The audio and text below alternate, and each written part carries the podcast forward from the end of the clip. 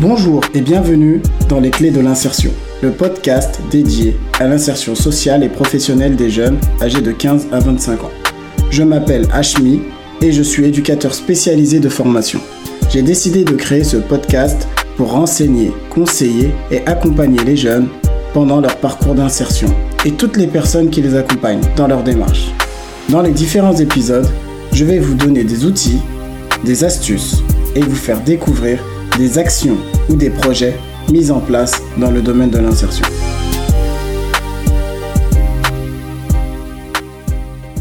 C'est vraiment avec un grand plaisir que je vous accueille dans ce premier épisode des clés de l'insertion.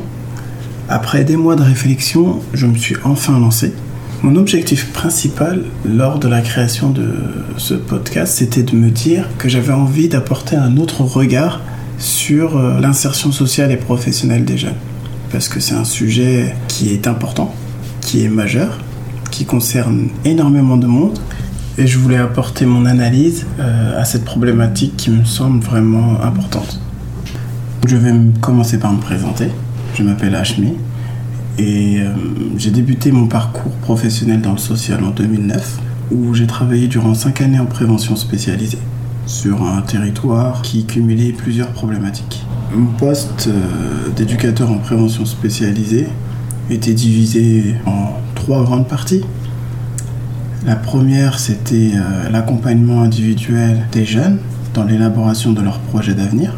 C'est-à-dire que je pouvais les rencontrer aussi bien à l'extérieur que dans nos locaux, où je leur proposais des rendez-vous, et euh, je les accompagnais dans leur démarche d'insertion professionnelle ou bien durant leur scolarité euh, lorsqu'ils éprouvaient des difficultés ou lorsqu'il y avait des jeunes qui avaient tout simplement besoin de discuter et ben je prenais un temps avec eux. Vraiment mon, rôle c'était d'être présent euh, lorsqu'ils en avaient besoin.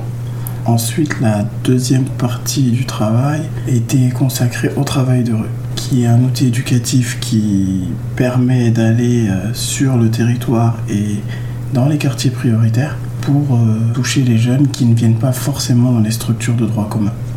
Donc le travail de rue est vraiment l'outil euh, essentiel qui m'a permis de m'implanter et de travailler durant ces cinq années.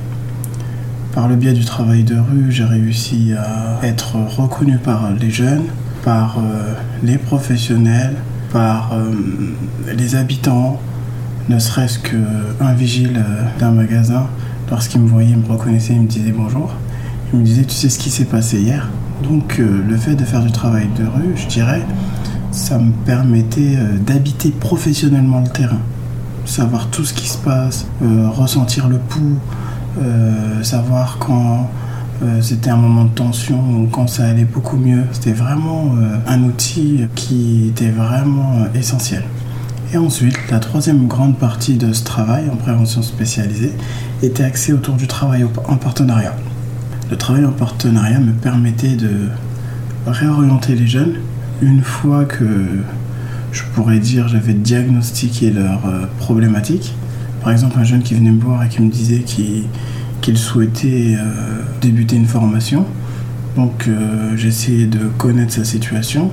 Lorsque je savais par exemple qu'il était âgé de 16 ans, qu'il était déscolarisé, je faisais appel à mes collègues de la mission locale qui les recevaient et qui, et qui proposaient aux jeunes plusieurs parcours.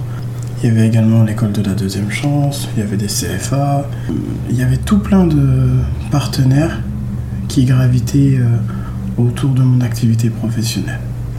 Ensuite, après ces cinq années en prévention spécialisée, je me suis orienté euh, vers des maisons d'enfants à caractère social, parce que j'avais envie de comprendre un peu comment on vivait et de quelle manière on travaillait avec des jeunes qui étaient placés en foyer. Ça a été également une, expérience euh, très enrichissante, parce que ça m'a permis, disons, de compléter euh, ma formation de terrain.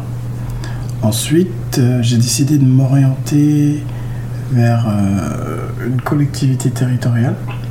Et là, je me suis spécialisé vraiment dans l'insertion professionnelle pure et dure.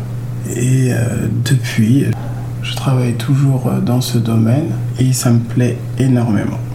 Dès que j'ai commencé à travailler dans le milieu du, social, en devenant éducateur spécialisé, je me suis euh, directement orienté euh, sur les questions d'insertion. Déjà dans un premier temps parce que moi-même j'étais face à ma propre insertion professionnelle et je travaillais en direction de jeunes qui étaient dans l'élaboration de leur propre projet professionnel. Et en fait à partir de là, de fil en aiguille, année après année, j'ai pris goût euh, dans l'accompagnement des jeunes vers leur insertion professionnelle et ça m'a permis également de prendre de la hauteur sur euh, cette thématique en proposant euh, des projets ou des actions qui favorisaient l'entrée des jeunes sur le marché du travail ou de la formation parce que ça dépend des jeunes. On a des jeunes qui ne savent pas trop ce qu'ils veulent faire, on en a d'autres qui ont une idée précise, il y en a d'autres qui sont un peu dans un entre-deux. Je trouve que l'insertion professionnelle euh, dans la société actuelle est un enjeu vraiment euh, important. Parce que euh, lorsqu'on voit les chiffres de l'INSEE, c'est clair. On a 19,6% des jeunes qui sont âgés de 15 à 25 ans qui sont sans emploi. C'est-à-dire qui ne font rien, sont en train de tenter de s'insérer sur le marché du travail. Pourquoi ça ne fonctionne pas? Pourquoi les jeunes, je prends juste l'exemple de la mission locale, très souvent, et que j'aborde cette question-là, euh, est-ce que tu es inscrit à la mission locale? Allez, 8 fois sur 10, le jeune me répond Ah, oh, mais ça sert à rien la mission locale. je lui demande Mais pourquoi tu dis ça? Alors que ça a été créé spécialement pour toi. Et là, on me répond souvent Oh, ils me font galérer. Euh, à chaque fois, ils me donnent un rendez-vous, mais c'est pour euh, me parler chinois, pour reprendre leurs mots. Pourquoi? Parce que peut-être qu'ils n'ont pas saisi l'intérêt premier d'avoir la possibilité d'avoir un accompagnement. Et de l'autre côté, on a des professionnels qui sont dans une posture d'attente. C'est-à-dire que je ne trouve pas que c'est la meilleure solution. Pourquoi? Parce que le public qui est ciblé des 15-25 ans, il est très diversifié. C'est-à-dire qu'on a des jeunes qui sont issus des quartiers prioritaires, mais pas que. On a des jeunes qui, qui vivent dans des zones rurales, on en a d'autres qui ont peut-être du mal à se déplacer. On a des jeunes qui sont en situation de handicap. On a tout type de jeunes. On a euh, les, filles, on a les garçons. On a euh, également d'autres problématiques. Et toutes ces choses-là, à mon avis, pour pouvoir être traitées, pour qu'on puisse travailler dans, dans cette direction, il faudrait également que le professionnel fasse peut-être évoluer sa posture en se disant, le jeune ne vient pas à moi bah moi comment je peux faire pour aller vers lui? Je donne un exemple. Je suis conseiller mission locale. Je travaille sur un territoire donné. Sur ce territoire, bien évidemment, j'ai des jeunes.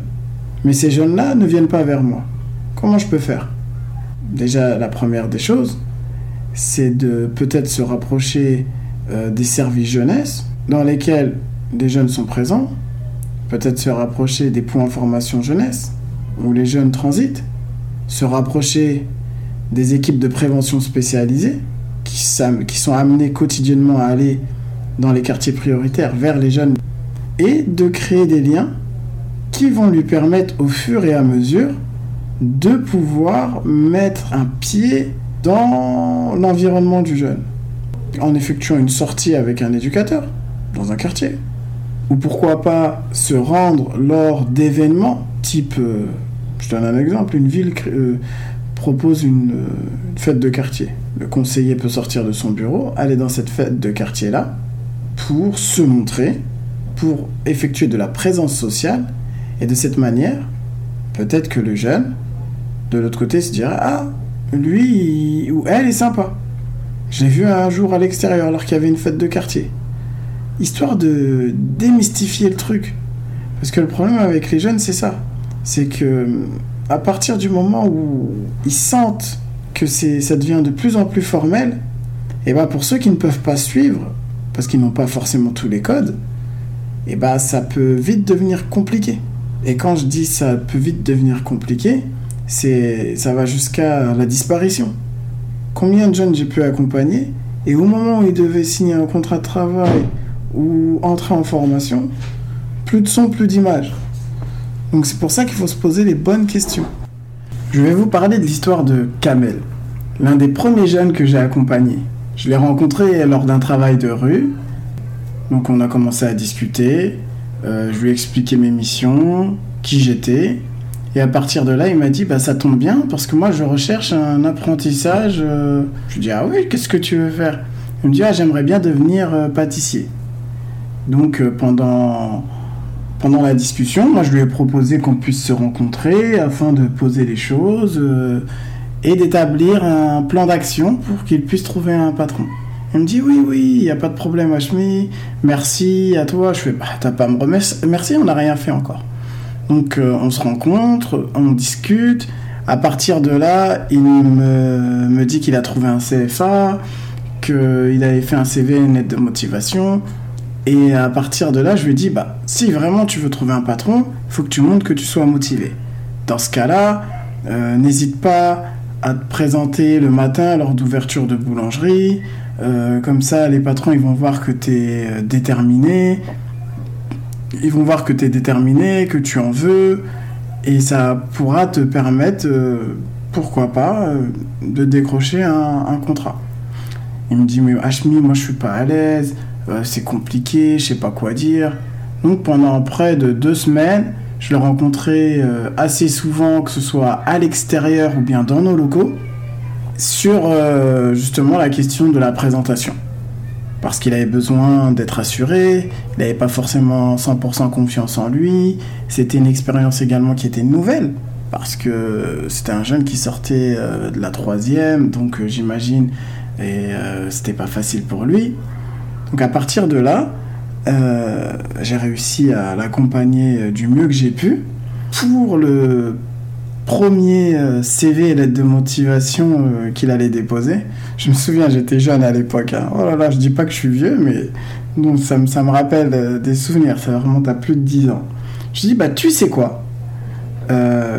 Pour ta première boulangerie, je te propose de t'accompagner. J'en parle avec mon chef de service qui me dit Ah, c'est une bonne initiative, Hachmi, mais t'es sûr qu'il va être présent? Je dis Ah non, non, non, c'est sûr qu'il sera présent comment on en a discuté, comment on a fait les choses. Euh, ah non, c'est sûr. Donc euh, la veille, je lui dis bah demain matin, on se donne rendez-vous à 6 h euh, devant telle boulangerie. Il me dit oui, moi je serai présent, il n'y a pas de problème. Donc moi en plus j'habitais loin, j'habitais à 1 heure d'ici. Je me suis dit oh mais mince, comment je vais faire? 5 heures du matin, je sais pas s'il y a encore des trains. Donc je demandais à un ami à moi qui me prête sa voiture. Euh, donc euh, lorsqu'il me prête sa voiture, j'arrive euh, le lendemain à 5h45, je me dis bon je vais arriver en avance, comme ça il va voir que je suis présent.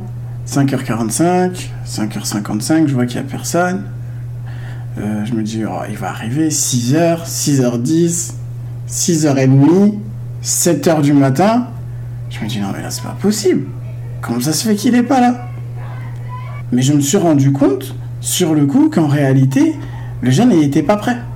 C'est moi qui voulais le pousser vers euh, ce mode de, fonctionnement.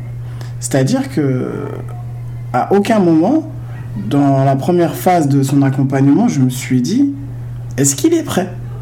Parce que parfois, nous, en tant que professionnels, on a des projections. On souhaite faire des choses. Mais le jeune, il n'est pas forcément prêt. Et en fait, ça m'a mis une claque, mais ça m'a donné une bonne leçon. Je me suis rendu compte qu'en réalité, le jeune, il faut partir et il faut l'accompagner à son rythme. Et c'est en étant à son rythme et en s'adaptant à là où il en est que l'accompagnement éducatif sera le plus bénéfique. Aussi bien pour lui que pour nous. Et dans la relation interpersonnelle qu'on sera amené à créer.